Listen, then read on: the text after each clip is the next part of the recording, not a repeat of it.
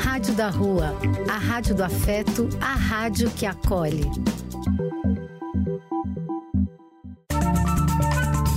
Apoio: Casa de Vó, Banho para Geral e Instituto de Políticas Relacionais. Programa e quem quiser que conte outra. Depois de ouvir uma boa história, é conversando que a gente se entende.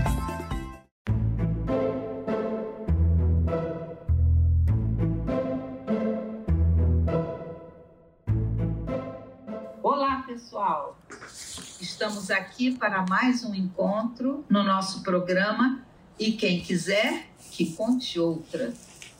E agora celebrando o nosso terceiro ano de programa, não é, Ru? É verdade. 2023, terceiro ano de programa. Então, como sempre, eu, Carmen, que sou encantada com contações e audição de histórias, acompanhada pela minha amiga Ruth. Diz aí, Ru.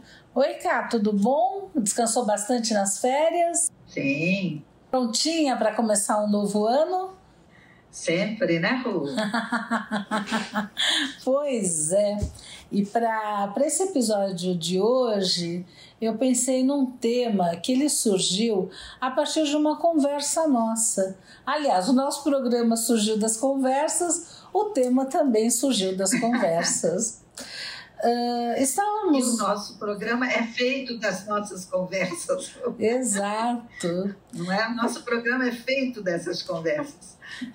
Então, eu trouxe esse assunto a partir de uma conversa que a gente teve, e eu creio que é um assunto que não tem uh, respostas, mas eu acho que vale a pena a reflexão sobre o público e o privado. E a conversa que me trouxe a, a, o desejo de conversar sobre isso foi sobre a Rita Lee. Uh, tinha aparecido na mídia uma fotografia da Rita Lee ainda fragilizada, uh, eu não sei exatamente que altura ela está do tratamento dela, se ela já está se recuperando, se ela ainda está batalhando, eu não sei realmente os detalhes, mas uh, depois de uma longa ausência apareceu uma foto da Rita Lee. E, e nós nos questionamos até que ponto eh, era bom, era interessante, era certo, sei lá, o nome que a gente quiser dar, essa exposição. E aí fiquei refletindo o que, que é público e o que, que é privado, né? O que deveria ficar com a pessoa ou um círculo muito íntimo e o que deveria ir a público, ou seja, uh, que todas as pessoas saibam, que todas as pessoas tenham acesso. E eu achei uma reflexão interessante. E, e você sabe, Ru, você falou aí é, da Rita Lee, que a gente adora, né? Adora as músicas e tal. E eu sei que ela também sempre foi, né? Uma grande fã do David Bowie. E quando eu comentei com a Marcela sobre esse nosso tema, ela lembrou do Bowie, que foi a grande paixão da, da adolescência uhum. barra começo de vida adulta dela. Uhum. E ela falou que o Bowie foi uma das pessoas, né? Que ela mais viu uh, preservar a privacidade assim a ferro e fogo. Uhum. Então, ela estava me explicando, porque eu ouvi o encantamento dela com David Bowie, mas nunca me interessei especialmente por ele. Ela falou que David Bowie foi um personagem que ele criou. Uhum. Então, a Marcela comentou comigo que de um lado você tinha esse inglês o David Robert Jones, uhum. que ele criou um personagem chamado David Bowie. Uhum. David Bowie, conhecido para os amantes das músicas dele, das performances dele, como o camaleão né? porque ele estava sempre se transmutando. Uhum. Só que o David Bowie era uma figura pública uhum. e o David Jones era a parte privada dessa figura pública e uma parte privada muito preservada. Tanto que parece que ele, ele, ele morreu de câncer, mas ninguém sabia que ele estava com câncer. Isso só veio a público depois que ele faleceu ele meio que organizou como seria o último disco, a gravar, etc. E a vida privada dele totalmente em off. Uhum. Enquanto o David Bowie aparecia porque era a persona pública dele. Uhum. Interessante, né?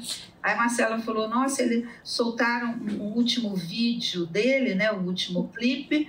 E quando eu fui ver, fiquei chocada, porque ele estava com o cabelo ralo, assim, tão envelhecido, uma música que falava pesada, falava muito de morte e tal. Dois dias depois ele faleceu. Ninguém sabia nem que ele estava doente. Uhum.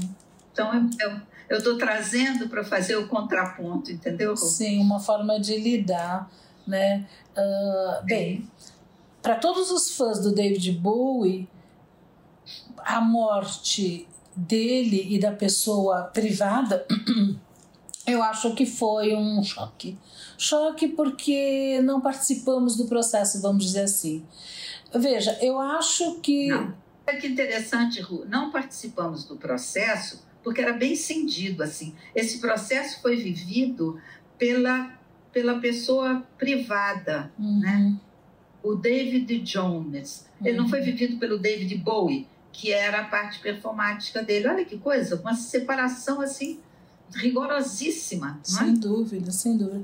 Agora, por outro lado, sabe, Cá, uh, toda vez que uma pessoa pública, porque estamos falando de pessoas públicas, né? não são como nós, Sim. réis mortais. Uh, toda vez que uma pessoa pública divulga hum. que está fazendo um tratamento de qualquer doença, eu acho que essa pessoa faz um serviço para a humanidade né? Por exemplo, estamos falando aqui de duas pessoas com câncer, né? Cada uma viveu a sua maneira. Aqui não tem nenhum julgamento que é certo, que é errado. Acho que a gente não tem nem o direito de julgar. Sim. A gente está só pensando, né? Uh, mas assim, uhum. uh, uh, o meu ponto de vista, porque tem você querer e você poder, né? Divulgar isso.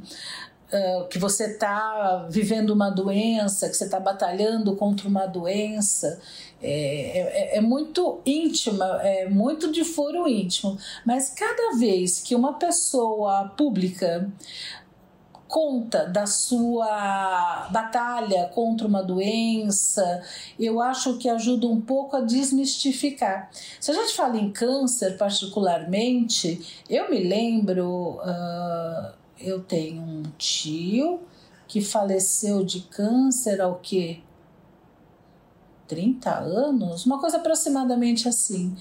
E uhum. ele não, não morava no Brasil, ele veio para o Brasil para se despedir dos familiares daqui, porque ele realmente já estava bastante mal. E ele ele falava aquela doença, o meu probleminha, uh, ele falava com, com metáforas, eufemismos, Uh, a, a, minha lembrança é que mesmo quem estava numa batalha contra a doença sequer falava o nome, né? Tinha um estigma horroroso. Eu, eu lembro dessa época, eu lembro dessa época em que não se falava a palavra câncer, era uma palavra proibida. Era como se é, você usar a palavra era como se você estivesse fortalecendo a doença. Eu lembro dessa época. Não se falava câncer. Então. Ah, fulano está com aquela doença. Aí todo mundo já fazia ideia. Uhum. Né? Aí depois acho que veio a AIDS, sei lá. Aí a AIDS acho que acabou virando mais aquela doença, não sei. Eu sei que foi mudando, né? Mas eu lembro desse período, sim. Sim, e. Quando ninguém e, falava a palavra câncer. E eu acredito que as pessoas que conseguiram ou quiseram uh, se expor nesse sentido, né, e, e, foram abertas com relação a abertas para o público, né, tirando a da contraposição do privado, não ficaram no privado, mas trouxeram a público a, a batalha contra a doença, essa doença principalmente, eu acho que ajudou a desmistificar. Então eu acho, eu acho sim que é uma opção, mas eu acho que quando mesmo as pessoas não públicas, quando as pessoas ao seu redor também falam, eu acho que elas contribuem, né? E, e eu acho é, que... eu acho que pode, pode contribuir. Eu não acho que contribui necessariamente. Depende, acho que depende muito da forma como a pessoa traz, o objetivo dela, o trazer. Eu acho que pode contribuir, sim. Uhum. É. Mas só a exposição em si não acho que necessariamente contribua. Não sei, mas acho que pode sim. Uhum. É. é que eu acho que na realidade, assim, a, a exposição é da pessoa. Se contribui com as outras, é das outras. Então, por exemplo, hoje eu tive uma triste notícia que um conhecido barra amigo meu de infância, uh, ele pôs no grupo que ele está doente, etc, etc. Lógico, eu fiquei muito sensibilizada, escrevi mandando, querendo, sabe, mandar forças, dizer estamos juntos, porque quando você se expõe, quando você abre o que é privado para um pouco ou mais, né, o que acontece? Você também pode se beneficiar de uma rede de solidariedade. Ele não pôs no. Ele pôs no nosso grupo de WhatsApp, que é um grupo que é fechado, é grande, mas é fechado. Né? Ele não pôs no Instagram, ele não pôs sei lá onde, mas ele pôs. Eu acho que com uhum. isso ele pôde se beneficiar de ouvir palavras encorajadoras, uh, oferecimentos de ajuda, saber que pode contar com a gente. E vou dizer que egoisticamente aí é o que bate né, do lado de cá. Hum. Nossa, eu tô aqui tentando, é. eu tô tentando marcar um, um exame que é desagradável, tá difícil marcar, o convênio tá amolando, mas reforçou a minha necessidade de fazer esse exame preventivo. Né? Quer dizer, uhum. essa exposição dele, eu acho que uh, foi foi positiva para ele. para você, sim. E, e para ele também de, de, de dizer que, puxa, estamos juntos. Todo, todo mundo escreveu palavras muito solidárias. Uh, eu acho. Reconfortantes. Né? Exatamente, né? né? Então ele, eu acho que ele pôde se beneficiar com, com, com essas palavras, com essa rede de carinho, com essa energia positiva, sei lá, tudo que a gente pode uh, pensar nesse sentido. Então, uh, não sei, me parece interessante. Agora, eu acho que nem todo mundo quer e nem todo mundo consegue. Né? Tem gente que fica realmente na, na, na, esfera do privado e tem gente até, quem sabe, gostaria de se expor, não sei se é essa palavra, mas não consegue. E aí eu acho que é, são essas questões de foro íntimo que a pessoa precisa estar tá muito azeitada assim, no seu diálogo interno, né? para ver qual caminho que é o mais confortável para ela, que é o que vai fazer sentido para ela. Eu acho que tudo isso deve ser precedido sempre desse, desse diálogo dessa interno, análise, dessa né? consigo mesmo. Dessa análise, hum. né? Sim, hum. sim. E é isso aí, a gente não está colocando nem que o ideal é um jeito, o ideal é o outro, né? São questões que a gente está levantando aqui, como sempre no programa, né, Ru? Para reflexão, como é que eu, pessoalmente, ouvindo essas palavras aí, como é que eu, pessoalmente, me coloco com relação a isso? Uhum. E que haja essa, essa reflexão né, da uhum. pessoa com ela mesma. Né? Uhum. É. Um, mesmo que o que trouxe uh, a possibilidade de fazer esse episódio tenha sido relacionado a expor uma doença, sair do privado e para o público com a doença, eu escolhi uma história que não tem nada a ver com doença, mas que permite a gente analisar outros aspectos da contraposição entre o público e privado. Vamos ouvir a história para depois a gente conversar? Vamos lá.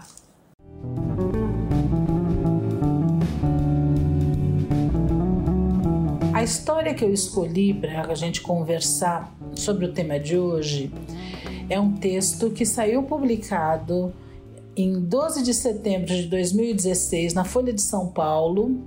Foi escrito pelo Gregório do Vivier e ele chama Desculpa, desculpa o transtorno, eu preciso falar da Clarice. Então vamos, vamos ler o texto. Conheci ela no jazz. Essa frase pode parecer romântica se você imaginar alguém tocando Cole Porter num subsolo esfumaçado de Nova York. Mas o jazz em questão era aquela aula de dança que todas as garotas faziam nos anos 1990, onde ouvia-se tudo menos jazz. Ela fazia jazz, minha irmã fazia jazz. Eu não fazia jazz, mas ia buscar minha irmã no jazz. Ela estava lá, dançando. Nunca vou me esquecer. A música era Know, da Alanis. Quando as meninas se jogavam no chão, ela ficava no alto. Quando iam para a ponta dos pés, ela caía de joelhos. Quando se atiravam para o lado, trombavam com ela que se lançava para o lado oposto. Os olhos, sempre imensos e verdes, deixavam claro que ela não fazia ideia do que estava fazendo. Foi paixão à primeira vista, só para mim, acho. Passamos algumas madrugadas conversando no ICQ, ao som de Blink 182 e Google Dolls. De lá migramos para o MSN, do MSN para o Orkut, do Orkut para Inbox, do Inbox para o SMS. Começamos a namorar quando ela tinha 20 e eu 23, mas parecia que a vida começava ali. Vimos todas as séries, algumas várias vezes. Fizemos todas as receitas existentes de risoto. Queimamos algumas panelas de comida porque a conversa estava boa. Escolhemos móveis sem pesquisar se eles passavam pela porta. Escrevemos juntos séries, peças de teatro, filmes. Fizemos uma dúzia de amigos novos e, junto com eles, o Porta dos Fundos. Fizemos mais de 50 curtas, só nós dois, acabei de contar. Sofremos com os haters, rimos com os shippers, viajamos o mundo dividindo fone de ouvido. Das 10 músicas que mais gosto, 7 foi ela que me mostrou. As outras três foi ela que compôs. Aprendi o que era feminismo e também o que era cisgênero, gaslighting, heteronormatividade, mansplaining e outras palavras que o Word está sublinhando de vermelho porque o Word não teve a sorte de ser casado com ela. Um dia terminamos e não foi fácil. Choramos mais do que no final de How I Met Your Mother mais que no começo de Up. Até agora, não tem lugar que eu vá que alguém não diga em algum momento: cadê ela? Parece que para sempre ela vai fazer falta. Se ao menos a gente tivesse tido um filho, eu penso, levaria para sempre ela comigo. Essa semana, pela primeira vez, vi o filme que a gente fez juntos.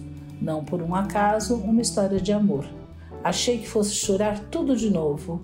E o que me deu foi uma felicidade muito profunda de ter vivido um grande amor na vida e de ter esse amor documentado num filme, em tantos vídeos, músicas e crônicas. Não faz, não falta nada.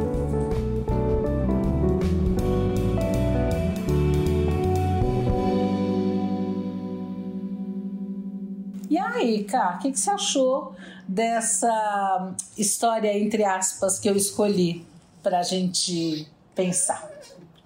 Olha, eu confesso que eu fiquei pensando, porque eu gosto do Gregório de Vivier, acho que ele é. Ele me faz rir, ele me faz pensar, gosto dos textos dele. Uh, eu nunca sei quando realmente um texto se refere de fato a vivências dele ou a vivências de outros ou criações dele, né?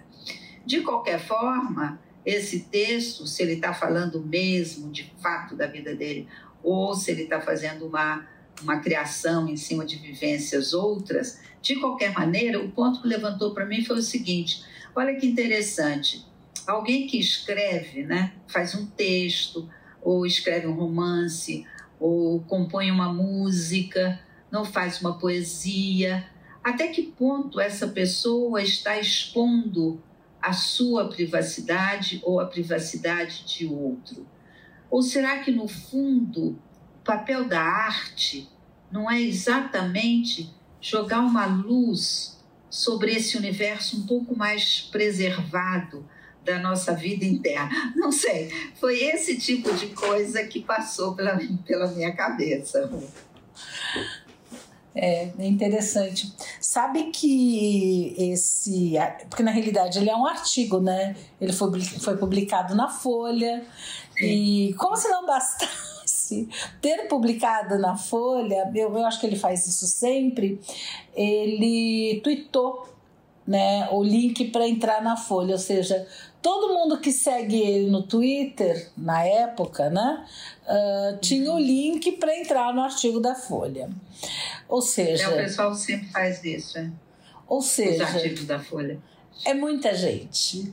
Quer dizer, foi é, espalhado assim aos quatro ventos. Eu, não, eu nem sei se era muita gente, mas é assim, ou seja, era para ser lido. Pois é. Então, na época, eu me lembro que eu li esse artigo na época e me incomodou profundamente.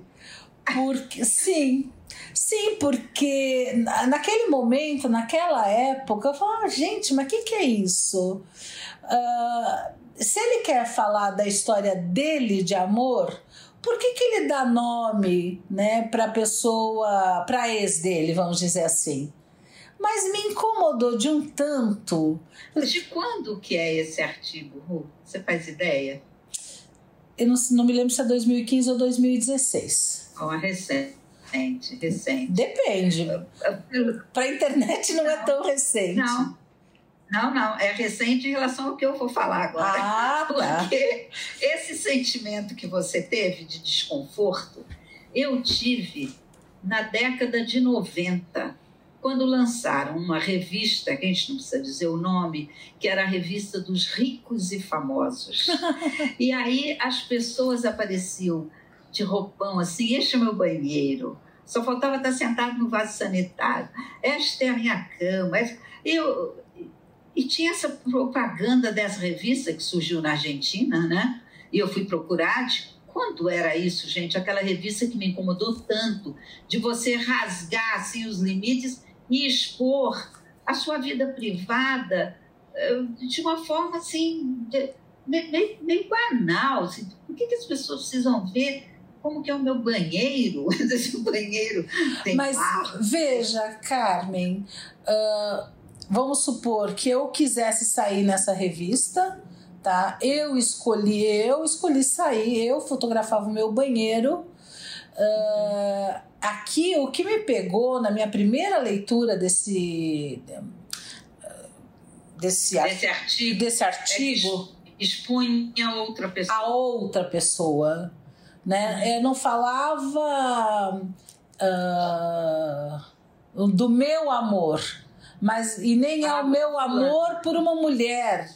É o meu amor pela Clarice. Eu e a Clarice. É Expunha a Clarice acho... sem perguntar se ela queria, gostaria, aí poderia. eu acho que está a diferença entre a fotografia no banheiro na década de 90 e um artigo de 2015, por isso eu falei, nossa, recente, em que hoje esses limites é, é, eles praticamente inexistem.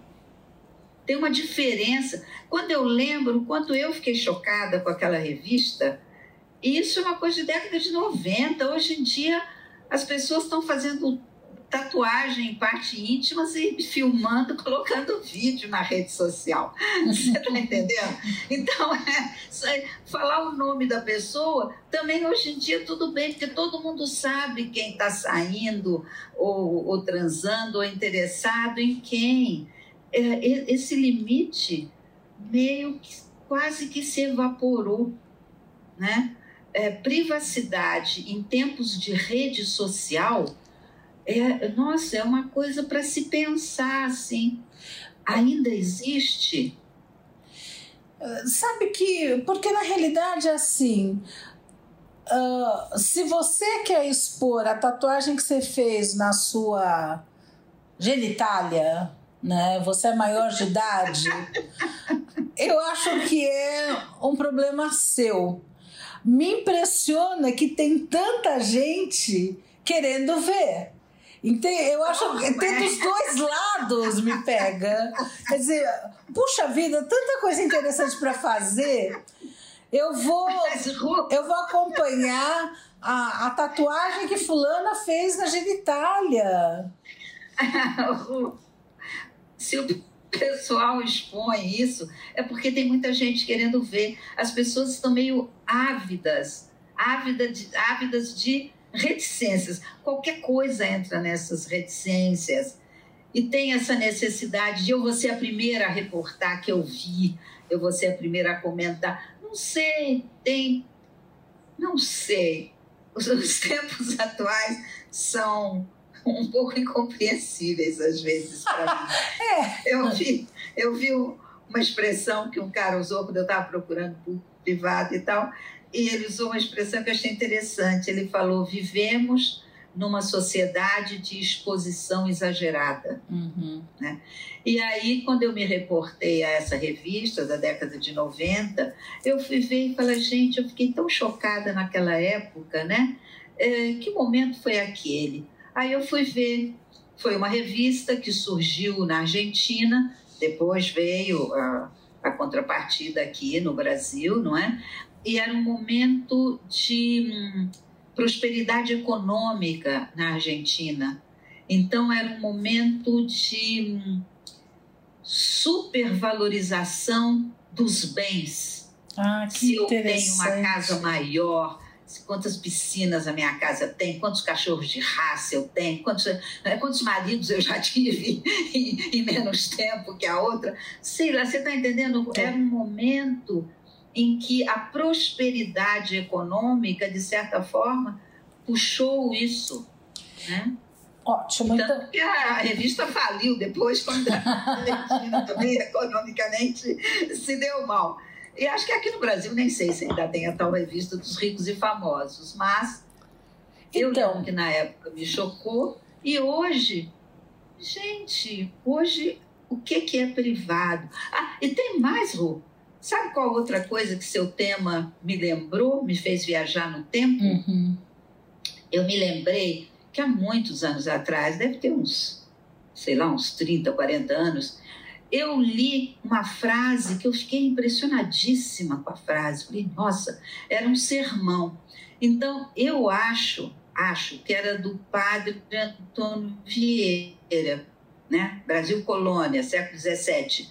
Só que quando eu procurei agora, por causa do seu programa, eu não achei. Então, eu não tenho certeza que tenha sido do padre Antônio Vieira. Mas a frase dizia mais ou menos o seguinte: então, imagine um padre, século XVII, colocando isso no sermão dos seus fiéis. Comporte-se em público como se você estivesse na sua vida privada. E comporte-se na sua vida privada como se você estivesse em público. Na época que eu li isso, 30, 40 anos atrás, era quase um soco no estômago. Falou, olha que desafio, não é? Uhum. Você comportar-se em público como se você estivesse na vida privada, quer dizer que a sua vida privada tem que ser de uma, de uma inteireza, assim, você está me entendendo? Quando de repente há uma certa frouxidão. Na vida privada, de repente você senta, bota o pé para cima do sofá e tal. Em público você não faria. Sabe, pequenas coisas uhum. e daí para as grandes coisas também. Então, naquele momento, aquela frase, uma coisa, eu falei, nossa, que coisa, não é? Hoje, essa, essa frase não faz nenhum sentido. Uhum. Você está entendendo? Tô. É, eu quero trazer mais alguns elementos para a gente refletir. Uh... Deixa eu só fazer um fechamento aqui do Padre Antônio Vieira. Uhum. Nos meus tempos de colégio de freira, a gente andou lendo alguns sermões, eu achava tudo chatíssimo, o pessoal escrevendo daquele jeito muito barroco, rococó e tal. Eu não, é, não gostava, não achava graça nenhuma. Hoje, quando eu fui procurar por causa do seu tema, daí eu nosso tema, o... nosso programa. Não, o nosso programa, mas o tema que você trouxe, né, que me fez fazer essa busca eu vi que foi uma figura, o padre Antônio Vieira, muito interessante, meio revolucionária. Uhum. Um jesuíta que defendia os indígenas, defendia os judeus, os cristãos novos. Ele fazia pregações na frente do rei, que uau, se eu fosse o rei, acho que eu mandava ele para masmorra, você está entendendo? Então, assim, só para fazer esse fecho, era uma figura interessante. No meu colégio de freira, ninguém chamou a nossa atenção para esse lado dele, uhum. então eu só achava os sermões muito chatos. Foi uma pena. Bom, fechei. então, uh, quando você põe no Google uh, público e privado, vai automaticamente, pelo menos na, na, talvez tenha a ver com as minhas buscas anteriores, né? Que trabalhei muitos anos como mediadora de conflitos, então vai imediatamente para direito público e direito privado, né? Uhum. E, e, e é interessante perceber que o direito romano, que é onde tudo começou, né? Sim. Ele tem aproximadamente, ele tinha logo as primeiras uh, relações, vamos dizer assim, do direito romano, uh, ele tinha aproximadamente 200 leis que regiam o público e só oito que regiam o privado. Porque uhum. esse, essas oito leis elas têm a ver com costumes. Então, exatamente quando você fala né, hábitos, costumes que são de uma época. Então, quando, quando a gente está falando em 2015, onde um rapaz ele se permite publicamente falar do seu amor para uma pessoa, o que ele fazia com a pessoa e não sei o que lá, com essa moça que ele dá nome, quase que sobrenome, todo mundo sabe quem que é. Uh, em 2015, em 1990, né? Uh, as pessoas começaram a abrir as portas, sei lá, não só da sala, mas do quarto, do banheiro, da cozinha, né? Publicamente. Eu cheguei a ouvir algumas vezes pessoas falando: Nossa, eu estava na festa e ah, tinha repórter da revista X, as revistas dos ricos e famosos, e eu passei na frente para lá e para cá para ver se me entrevistava. As pessoas praticamente se ofereciam uhum. para mostrar o próprio banheiro, digamos assim. Sim, é. uh, mas é interessante assim perceber que isso então tem a ver com o costume da época, tá? E você lembrou também de uma relação com a situação econômica da época também. Ou Sim. seja, quando a gente pensa que está inventando uma novidade, na realidade esta novidade ela está atrelada a todo um contexto histórico, uhum. cultural, de um momento, etc, etc. Né? Então, nesse sentido, seria até interessante pensar, né? O que está acontecendo que, que faz com que as pessoas, uh, como você colocou ainda há pouco, tenham esgarçado tanto o limite do público e do privado e até queiram aparecer. Eu estava. Eu estava vendo uma. Agora está muito na moda essas pessoas que andam por aí com uma câmera e põem no YouTube, tem não sei quantos seguidores e uma coisa que eu não consigo entender muito bem, e ganham dinheiro com isso, sobrevivem, uh, é o trabalho delas, né? É uma coisa que eu não entendo direito, mas é o que elas fazem. A um dado momento, essa moça, ela entra numa loja bem famosa de cosméticos, né? E pediram para ela, olha aqui dentro por favor, a gente não permite que você grave, faça o teu programa, fale daqui, etc, etc. Eu pensei, ah, faz todo sentido, né? Uma loja. A moça ficou revoltadíssima. Ela falava, a loja é pública, eu posso entrar gravando, né? Uh, e a loja, lógico que não permitiu, e, e depois uh, essa pessoa mesmo veio a falar que na realidade essa loja só permite que algumas pessoas gravem em troco de publicidade. Então ela seleciona uhum. quem ela vai permitir que entre lá gravando, fazendo seu programa e divulguem, porque eles pretendem atingir determinado nicho. Ou seja, não tem mais ingenuidade na história. A palavra de ordem no universo, digital parece que é monetizar. Eu acho que essa tem sido a palavra de ordem. É, é, é assim que é. Agora, eu queria voltar um pouquinho, você falou do direito romano, eu também tropecei no direito romano com esse negócio do público-privado.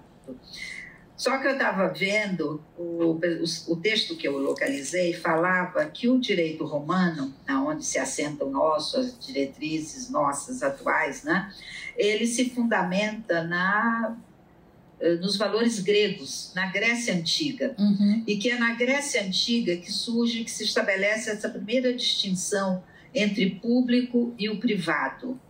Então, uh, o público acontece na polis, né? na cidade, no uhum. encontro dos cidadãos. Daí, o privado acontece no universo da família.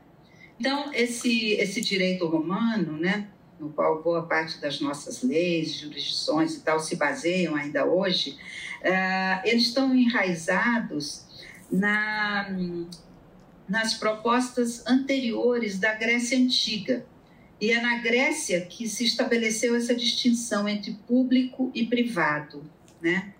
O público era considerado tudo que se passa no universo da polis, né? da cidade, entre os cidadãos, e o privado no que se passa dentro de casa, na família. O que é interessante é que os cidadãos que tinham direito a opinar e estabelecer leis ou mudar leis eram apenas os cidadãos livres. E a polis era considerado o mundo comum, era onde se estabeleciam as regras. Mas as mulheres, as crianças e os escravos não faziam parte desse universo. Crianças, mulheres e escravos faziam parte do universo da família. E nesse universo da família, o poder do homem era absoluto. Uhum. Então, quando você falou que tinha não sei quantas regras do público e poucas para o privado, porque no privado o chefe da família ele era ditatorial. Uhum. Era a palavra dele, a palavra dele é que importava e nada além dela. Uhum. Né? Então, é, o público e privado vem dessa distinção primeira. Mas aí eu fui olhar como é que hoje, né, uh, os advogados e tal, fui dar uma olhada nessa parte do direito, como é que eles veem isso. E aí eu vi um texto escrito por um procurador da República, que tem livros sobre direito constitucional, chamado Marcelo Novellino.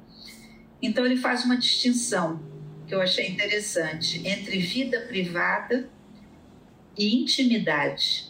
Ah, que interessante. Interessante, não é? Uhum. Então você tem o universo público, o universo privado, mas tem também o universo da intimidade. Na vida privada, a vida privada ela é mais ampla do que a intimidade, porque ela tem as informações que só a pessoa pode decidir se ela vai divulgar ou não.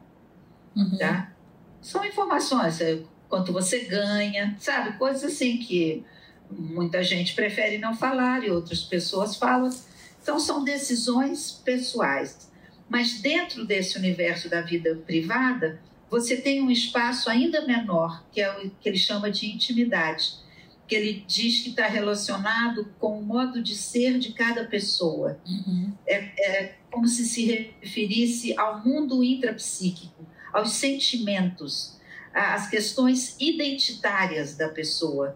A minha autoestima, a minha autoconfiança, a minha sexualidade, tudo isso está no universo da minha intimidade, no meu fórum intimíssimo. Uhum.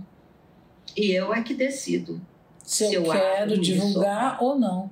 Então, por isso, voltando ao artigo, por isso que a minha primeira leitura uh, me incomodou tanto, porque eu acho que ao falar, ele não estava falando de si, ele estava falando do casal né? Ou seja, ele convidou outra pessoa sem perguntar se ela topava. Quando eu reli agora esse artigo, eu, eu achei que fazia sentido, né? Para falar sobre isso.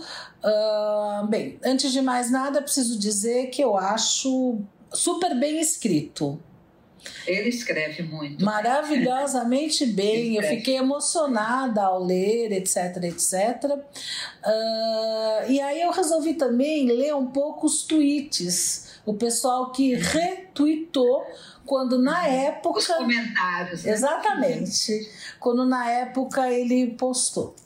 E, e, por um acaso, ou talvez não por um acaso, é, esse artigo sai praticamente nas vésperas de um lançamento do, do filme que ele se refere no artigo. Então, muita gente uh, falou que era uma era, era interessante assim. Muitas mulheres fizeram essa leitura. Nossa, que lindo, fiquei emocionada, que linda história de amor. Uh, tomara que vocês se reencontrem. Eles já estavam separados há mais de ano, tá? Uh, tomara que vocês se reencontrem. Uh, principalmente comentários femininos. Alguns comentários masculinos eu ouvi. Que estratégia de marketing, né, para o lançamento do seu filme? E eu fui atrás também da resposta da Clarice. Uhum. Clarice, que eu também é, é uma pessoa, admiro Gregório, admiro Clarice, é alguém que eu. Ela ficou muito brava, usando um termo delicado que compete a um programa como o nosso, que passa no final da tarde. A palavra ela seria mais carregada de força, né? Mas creio que todo mundo entendeu. Ela ficou brava, brava, brava, brava, brava. Com o quê? Você tem ideia do que ela possa ter ficado tão brava? Será que ela ficou brava de ter a vida dela exposta? O que, que você acha que ela ficou brava? Olha, pode ter sido tanta coisa, pode ter sido a vida dela exposta, pode ser porque ele tenha pensado em voltar com ela e não ter voltado, pode, sei lá. Sabe com que ela ficou brava? Ela escreveu um artigo lindo, ela também se expressa bem. Uh, ela, ela ficou brava que ela falou que deste jeito, e a, a reação das pessoas, ela não quer ser re, reduzida a ser ex de ninguém que mesmo quando eles estavam juntos, além de fazer, sei lá, risoto e que mais que ele fala no texto, ela fez mil outras coisas. Ela compôs, ela ganhou um Grammy nessa época, ou concorreu a um Grammy, não importa, o Grammy Latino, quer dizer, ela fez coisas de muita repercussão. Ela ela também escreve, né? Então ela foi redatora de uma, de uma série bastante grande, que teve bastante sucesso. Quer dizer, é, ela ficou muito brava porque ela não queria ser reduzida a ser ex de ninguém. E como se esquecessem né? Uh, todas as outras coisas que, ele, que ela fez nessa época, eu achei super interessante o posicionamento olha, dela. Olha que interessante, me ocorreu uma outra coisa. Uhum. Ele não estava falando de realizações profissionais. Ele não se refere a isso, nem do lado dele, nem do lado dela. Ele estava falando de amor, é, tanto que ele fala do grande amor, né? E o grande amor eu acho que é um privilégio mesmo de se ter na vida, não é todo mundo que tem. O grande amor não quer dizer infinito enquanto dure, né? Como uhum. dizia o grande poeta. Ah, então, eu acho que ele falou o essencial do grande amor, do que eles faziam juntos, os risotos, etc. E tal, babá. A, a vida dela profissional e a vida dele profissional não estavam em questão. Não, foi falado, sim, que eles fundaram Porta dos Fundos, babá. Ok, mas não era o que estava em questão. É, não era o que estava né? em mais relevo.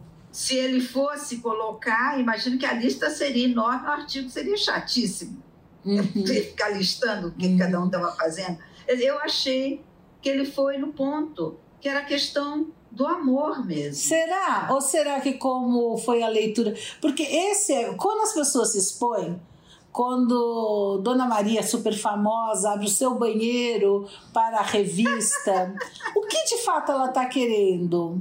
Né? Eu quando querendo falem de mim, né? Quando, não sei, não sei, teria que perguntar para ela, teria que conhecer ela, ou ela teria que se conhecer, não sei. É, Ele, é, quando faz esse artigo, a gente ele... A gente vai sempre no julgamento, né? O meu julgamento é quando você se expõe lá no seu banheiro, você está querendo falem de mim, que era o que eu ouvia das pessoas que queriam aparecer na revista. É ele, quando ele faz é. esse artigo, ele quis divulgar o filme? Ele quis falar do amor? Quando ele. Não sei. Acho, não sei. Aí, aí aquilo que você adora, Ru. aí tem o olhar de cada leitor. Sim, sim. Eu li. O que me pegou profundamente é a história do grande amor. Uhum. Porque é maravilhoso quando você tem um grande amor na Uhum. vida e você pode lembrar disso. Uhum. Você teve um grande amor. Pode ser, são as leituras. Então Não é a parte de É quem. olhar. É o olhar de quem eh, faz a leitura ou assiste leitura. essa né? exposição. E aí eu quero trazer para você um outro aspecto da exposição que eu acho super importante. Leila Diniz. Eu penso, quando eu penso em Leila Diniz, eu penso de uma mulher grávida na praia, Grávida na praia de biquíni. De Eu biquíni. disso. Uhum. tá, e coisa que ninguém fazia. Não, ninguém nunca tinha feito antes. E eu ouvi muita recriminação, imagine. Mas é uma exposição. interior. Com certeza, cidade do interior, as mulheres muito chocadas. Porque, é, bom, aí começou a mudar, mas eu lembro que a minha mãe falava, quando você via aquela, nossa, mãe, aquela mulher está com a barriga grávida. Não comente, não fique olhando. Exato. Porque a mulher grávida não era nem para ir para a rua. Ru. A mulher grávida, quando eu era criança, não era nem para ela estar na rua. Então, quando ela estava na rua, você tinha que fingir que você não, tá- que você não estava vendo. Olha, a fotografia dela, sabe? Fotografia grávida, icônica, 15 de agosto de 71. Ah, É. E é interessante que eu vi numa entrevista que. e, e revolucionou, né? Primeiro, ai que horror, nós falava de gravidez. Ah, ela teve a coragem, a ousadia, ou a vontade, ou não estava nem aí, sei lá qual era o motivo dela, né? Eu li uma entrevista dela na época dizendo que o médico tinha aconselhado que seria interessante que ela tomasse sol na barriga. Mas ele, ele provavelmente não pensou que ela ia tomar Ela ia para a praia. pra praia de biquíni, né? Que era assim. E hoje todas as mulheres vai pra praia de biquíni, grávida, não grávida, Sim. Com 70 ou com 20 anos, quem, quem E acha. veja, você lembra que não tem muito tempo, ah, não sei aonde, alguém criticou a Beth Faria, que a Beth Faria está com seus, sei lá, 70 e tantos, 80, não sei. Entendeu? E a Beth Faria sempre foi uma mulher linda, um corpo lindo, etc. Ela adora a praia. Entrevista que eu li dela já tem tempo, ela dizendo que ela adora ir na praia e tal. E ela foi à praia de biquíni. Uhum. E algumas pessoas falaram que era um absurdo uma mulher velha na praia de biquíni, que é um outro preconceito também. Etarismo. Etarismo que chama. Qual o problema? Ah, porque a mulher velha ela não está com aquelas formas exuberantes, ela já está começando a ficar balançando e caindo. E daí? Uhum. Se a pessoa se sente bem tomando sol de biquíni e tal, qual é o problema? Uhum. É? É, mas hoje nós falamos com facilidade qual é o problema, porque alguém teve coragem. Com certeza. Então, por isso que eu acho interessante é, que essas quebras de costumes vigentes muitas vezes são benéficos, outras vezes a gente fica chocado, não entende, etc, etc. Mas muitas vezes mudou completamente o costume com relação à gravidez. Hoje eu Sim. vejo, lógico, não foi a Leila Diniz, eu acho que tem todo um processo que já vinha, ela botou um pouco de chantilly e uma cerejinha em cima, aí o pessoal pegou a onda e foi. Hoje as mulheres exibem suas gra- gravidez, num, a roupa não é para esconder a barriga. As roupas hoje de grávida, principalmente quem está em forma, é uma roupa que mostra a barriga, é uma roupa de quem assume sua gravidez. É. Mudou eu acho a completamente. importância de você avaliar se aquele, aquela mudança de comportamento ou aquele modismo se tem a ver com você ou não. É, o respeito a, ao seu sentimento, à sua intimidade, à sua privacidade. É, essa eu acho que é a reflexão que é Uhum. importante, Uhum. não é? Esse aqui é o X. Não é porque, de repente, o pessoal falou, não, a Beth Faria tem todo o direito de ir para a praia de biquíni, com os 80 anos, aí eu tenho que ir para a praia de biquíni. Eu vou para a praia de biquíni. Se eu Se eu me quiser. sinto bem de biquíni, se não, não. Você está entendendo? Uhum. Então, eu acho que esse é, é o ponto, não é? Uhum. E, e Ru, você falou do filme aí do, do Gregório do Vivier. Eh, Você sabe que eu gosto de ficção científica, né?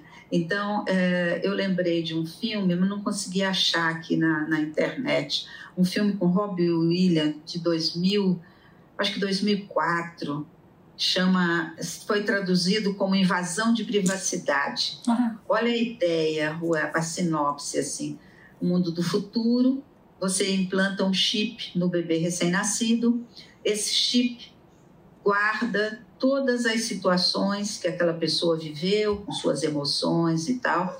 Quando a pessoa morre, o chip é retirado e aí você tem um editor, é o trabalho dele, ele vai editar o, o, as cenas que tem no seu chip para fazer uma apresentação no seu velório. E aí a questão é que o editor selecionava só as coisas lindas, maravilhosas, poéticas. Então, na, o editor de fato editava, ele excluía coisas, e aí começa uma discussão, né? Cadê a sua privacidade? Cadê a sua vida por inteiro? Sei lá, de repente uma coisa que te fez sofrer e tal também te fez crescer. Uhum. Quem é o editor para selecionar? Você está entendendo? Uhum. Ficção científica. Lu. Mas é interessante para refletir mesmo, né? Muito interessante, muito interessante. Porque ele vai além do público e do privado. Ele já entra no universo da interferência na sua privacidade. Uhum. Né? Uhum. a sua revelia. E aí, aí o que me vem, eu me lembro de um fado. Hum. De quem eu gosto, nem as paredes confesso. Eu, acho, eu adoro fado. uh, vamos ouvir? Olha, de podemos. Eu gosto, nem as paredes confesso.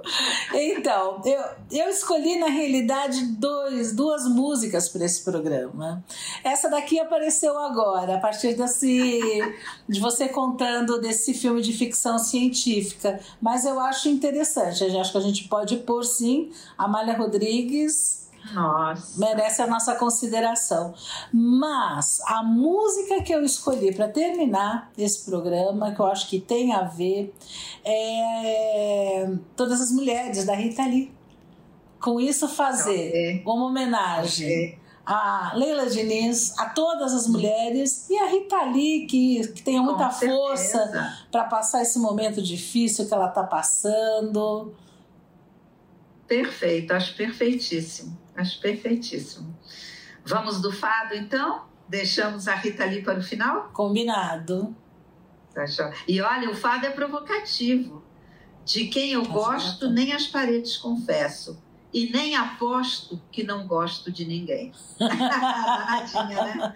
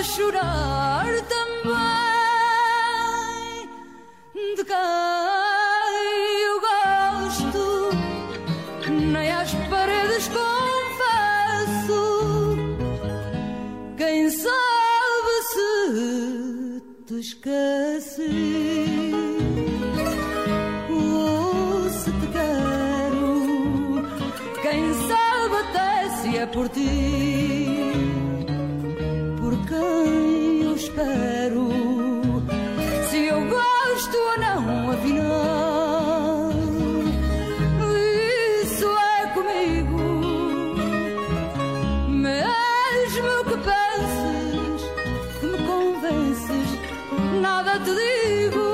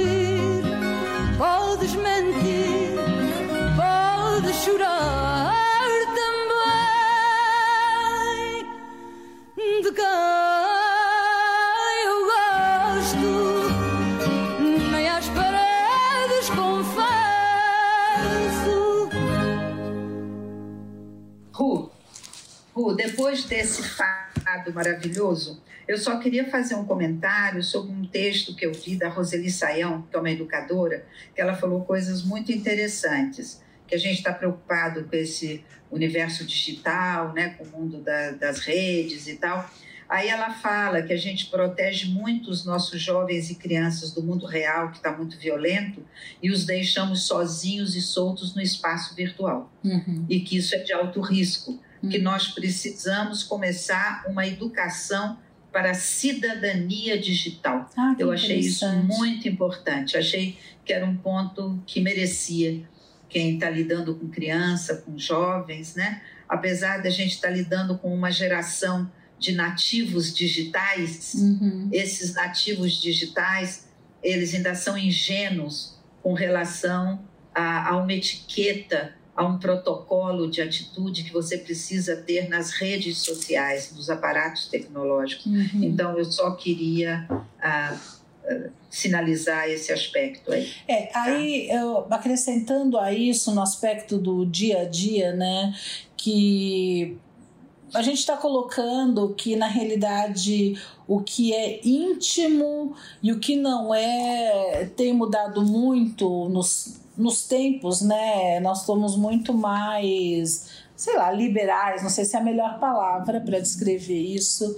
E, e se a gente vai falar em, em educação de criança, eu acho que continua muito, muito, muito, muito importante de ensinar a criança a privacidade com relação ao corpo dela. É um ensinamento Sim. que eu acho que é fundamental. Que quem pode tocar no corpo é só quem você permite. Né? Isso acho que se aprende de, na infância, mas vai para a vida. Né? Então a gente está. isso, né, Ru? E você não tem que exibir o seu corpo em fotos na rede social. Porque o que você põe na rede social, você não apaga nunca mais. Uhum. Esse é um aspecto que precisa ser muito enfatizado com crianças e jovens. Né? Uhum. Postou na rede social, ficou para a posteridade, não tem como retornar. Uhum. É, e recentemente a gente viu, né, a, a menina, eu não sei até que ponto ela foi sequestrada ou se ela foi conivente, né, foi levada de um estado para o outro, para um rapaz que se, sei lá, entre aspas, apaixonou por uma criança, uma história super esquisita e que via rede social. Esse eu tenho um pouco de, de preocupação realmente. É, lembra a Roseli Saião, protegemos os filhos do mundo real, mas muitas vezes eles ficam soltos no universo virtual. E isso é uma catástrofe. Uhum. Ru, terminamos por hoje? Eu sei que se deixar, continuaremos. É, é, é, a gente coloca ponto e vírgula, né? Porque o assunto é colocar extenso. É, o assunto é extenso. Mas vamos pôr um, um, um ponto final para o episódio de hoje, né? Ok. Terminamos por aqui então. Você já cantou essa bola que vamos colocar a maravilhosa Rita Lee para o som da Rita Lee para terminar o programa. E minha querida, quem quiser. Que conte outra. E mandando muitas energias boas para a Rita Lee se recuperar, ficar bem, superar essa dificuldade, bola para frente. Muitas energias amorosas para ela, porque ela sabe que ela é muito especial no coração de muitas e muitas gerações. E foi ela quem trouxe a possibilidade de a gente conversar sobre esse assunto. Com certeza. Beijão, Ru. Até a semana. Até. Elas querem é poder.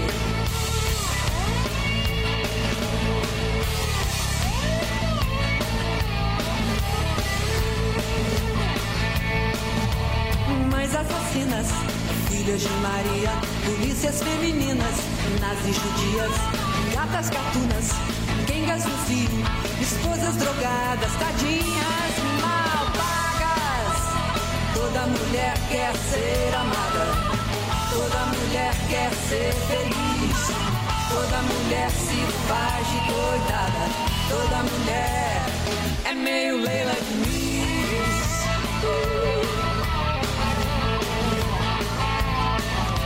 Garotas de Ipanema, Minas de Minas, louras morenas, messalinas, santas sinistras, ministras malvadas, imeldas levitas, beneditas estupradas.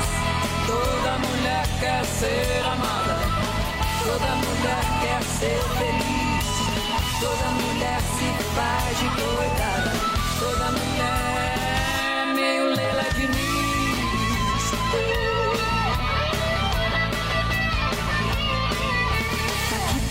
Xuxas em crise, macacas de auditório, velhas atrizes, patroas babacas, empregadas mandonas, madonas na cama, dianas com miadas. Toda mulher quer ser amada, toda mulher quer ser feliz, toda mulher se faz de coitada, toda mulher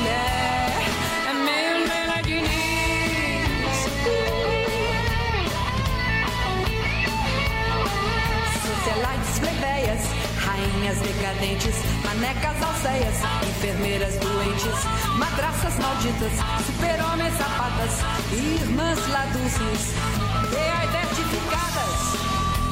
Toda mulher quer ser amada, toda mulher quer ser feliz, toda mulher se faz de coitada, toda mulher meia, meia, meia,